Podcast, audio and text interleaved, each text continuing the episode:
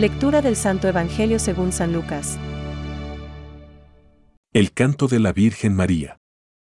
María dijo entonces, Y mi espíritu se estremece de gozo en Dios, mi Salvador, porque Él miró con bondad la pequeñez de su servidora, porque el Todopoderoso ha hecho en mí grandes cosas.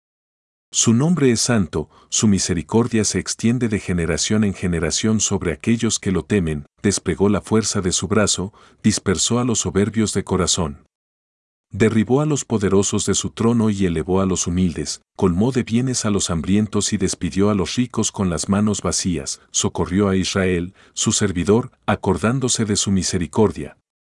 Como lo había prometido a nuestros padres, en favor de Abraham y de su descendencia para siempre, María permaneció con Isabel. Unos tres meses y luego regresó a su casa. Es palabra de Dios. Te alabamos, Señor. Reflexión. Engrandece mi alma al Señor y mi espíritu se alegra en Dios mi Salvador. Hoy, el Evangelio de la Misa nos presenta a nuestra consideración el Magnificat que María, llena de alegría, entonó en casa de su pariente Elizabeth, madre de Juan el Bautista.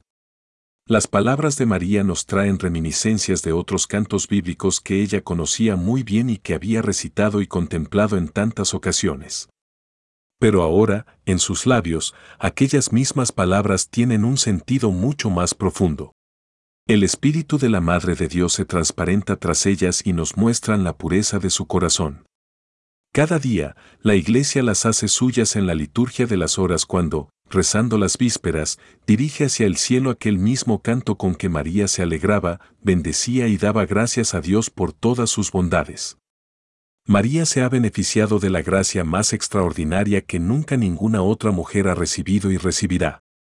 Ha sido elegida por Dios, entre todas las mujeres de la historia, para ser la madre de aquel Mesías redentor que la humanidad estaba esperando desde hacía siglos.